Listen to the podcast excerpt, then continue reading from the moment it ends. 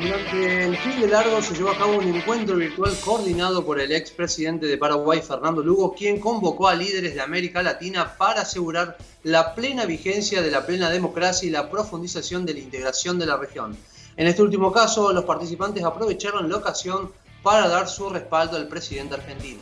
De este encuentro participó también el filósofo Ricardo Foster, quien fue en su momento secretario de Coordinación Estratégica para el Pensamiento Nacional y ahora es parte del grupo de asesores del presidente Alberto Fernández. Con él estamos en comunicación, le damos la bienvenida a Noticias al Toque. Ricardo Foster, bienvenido. Javier Sismondi Susana Álvarez, lo estamos saludando. ¿Qué tal? Buenos días para Muy buenos días. Ricardo, ¿a qué conclusión llegaron luego del encuentro virtual este al que hacíamos referencia que tuvo lugar el fin de semana? A ver, fue un encuentro muy, muy importante, muy conmovedor, porque estaban allí eh, casi todos los expresidentes del proceso histórico más progresista que vivió América Latina en toda su historia. Estuvieron Lugo, Lula porque lo acababan de intervenir de cataratas, estuvo también el expresidente Zelaya de Honduras, los cancilleres Ecuador, el candidato del MAS en Bolivia, Arce, nuestro ex canciller eh, Tayana, y el objetivo era, entre otras cosas, eh, darle el apoyo a Alberto Fernández, señalar la importancia que para ellos tiene la Argentina democrática de hoy.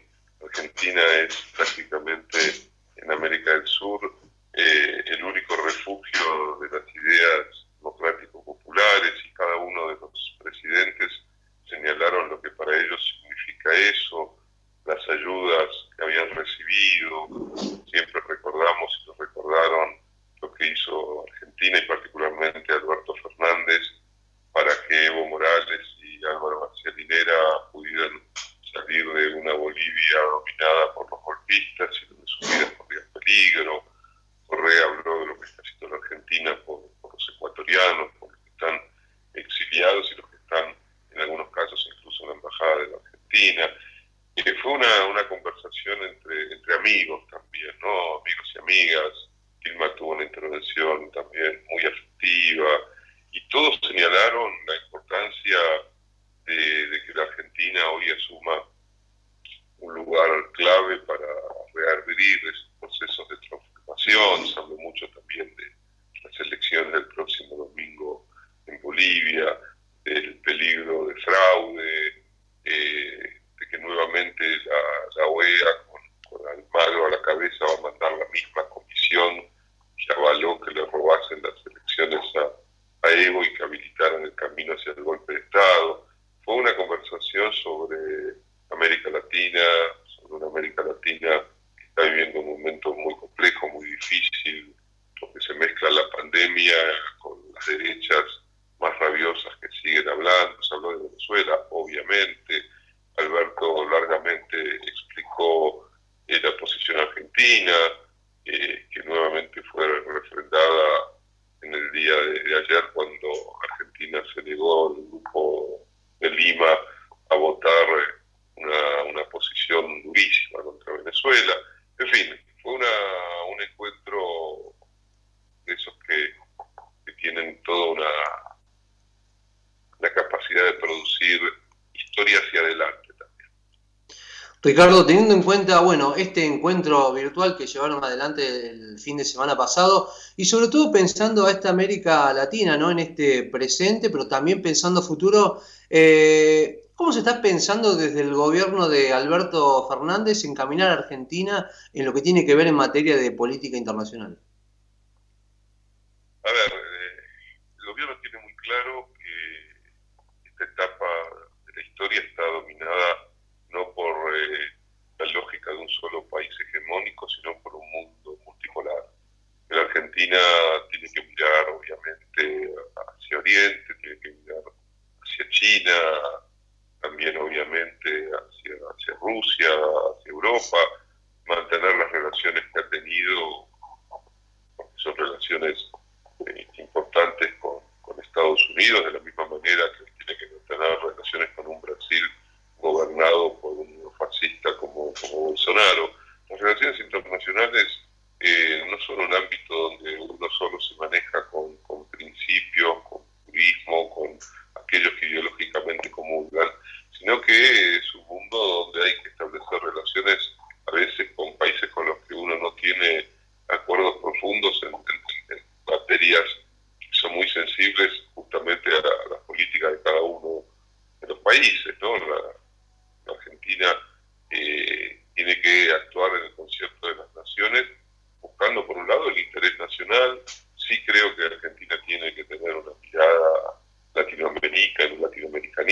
week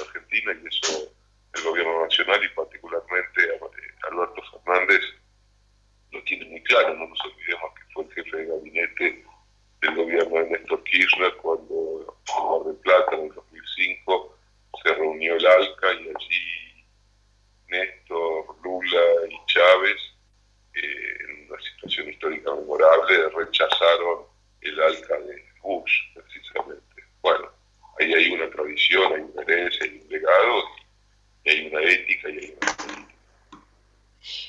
Foster, eh, recién usted mencionó a México. ¿Cómo están las relaciones de Argentina con México después del voto eh, de acompañamiento de nuestro país en la, en la reunión de la Comisión de Derechos Humanos en la ONU. No estuvo México representado, eh, tengo entendido, en este encuentro virtual y es una relación eh, crucial para toda América Latina, pero también para Argentina. Sí, perdón, estuvo, eh, estuvo representado México, estuvo la nueva presidenta de Morena, que es el partido gobernante, una mujer muy joven, brillante eh, que también hizo explícito su, apoyo a Alberto Fernández. Hay una relación muy cercana entre los dos presidentes. Ahora nosotros tenemos, hemos enviado un embajador eh, de lujo, como es Carlos Tomada, que fue ministro de Trabajo durante todos los gobiernos de Néstor y Cristina.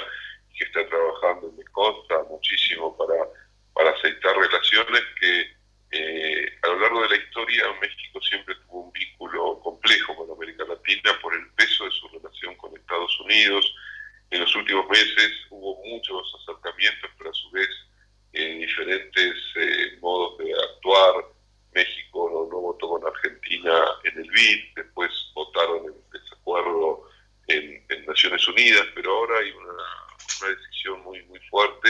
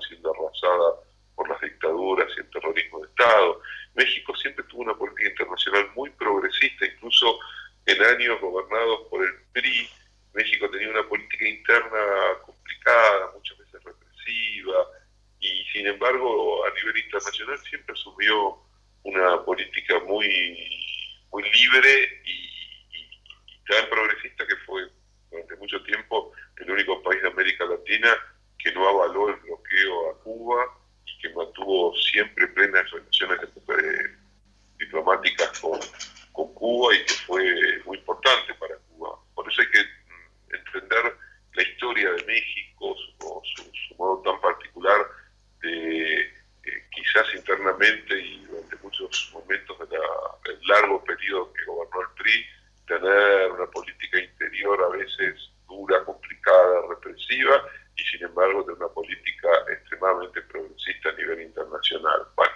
Hoy México tiene un gobierno que es progresista a nivel interno y que tiene una política internacional que también es, progresista. Así que es muy importante darle potencia al vínculo entre Argentina y, México y aquellos que le tenemos un agradecimiento inconmensurable y eterno a México, más trabajamos todavía para, para que eso sea realidad. Recordamos a la audiencia de Noticias al Toque, estamos dialogando con Ricardo Foster, ex secretario de Coordinación Estratégica para el Pensamiento Nacional y ahora parte del grupo de asesores de Alberto Fernández. Foster, desde ayer ya se está hablando ¿no? de este observatorio de medios Nodio. Eh, ¿Cuáles van a ser los criterios ¿no? para medir el ejercicio responsable de un periodismo de alta calidad?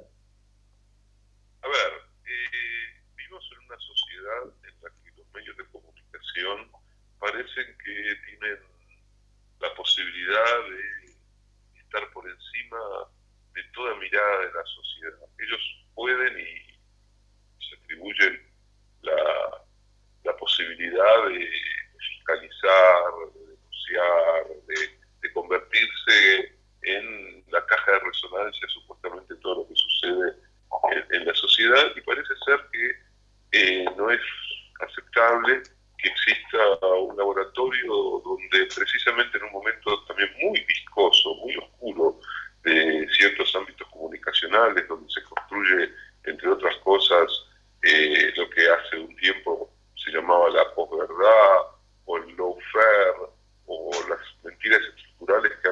acompañado muchas veces persecuciones, incluso hasta golpe de Estado, pareciera ser que no, que no es posible poner en evidencia que eso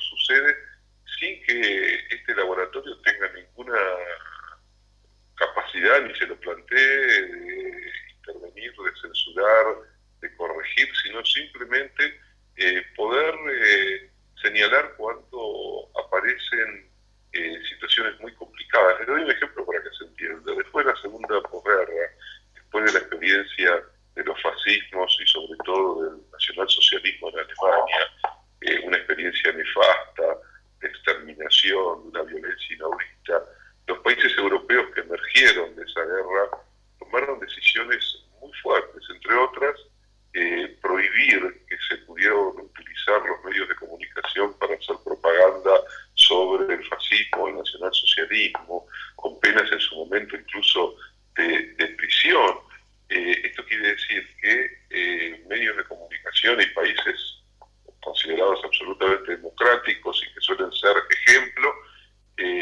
dieron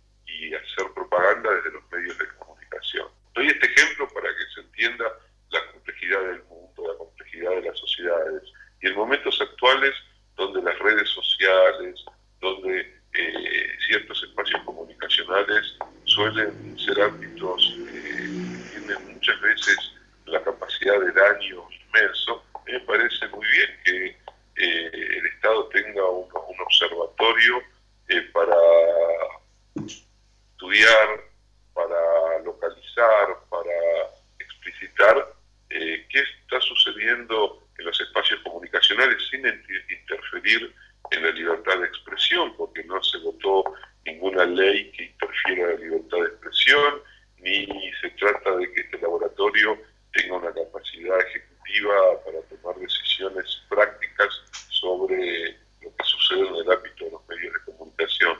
Como siempre, eh, estos sectores comunicacionales que han avalado y que han sido en gran medida un instrumento clave para el crecimiento de las extremas derechas en América Latina, que han sido responsables, entre otras cosas, del triunfo de Bolsonaro eh, en Brasil. Recordemos el papel del arredo Globo en Brasil y la persecución gigantesca sobre el PT y sobre Lula y sobre Dilma.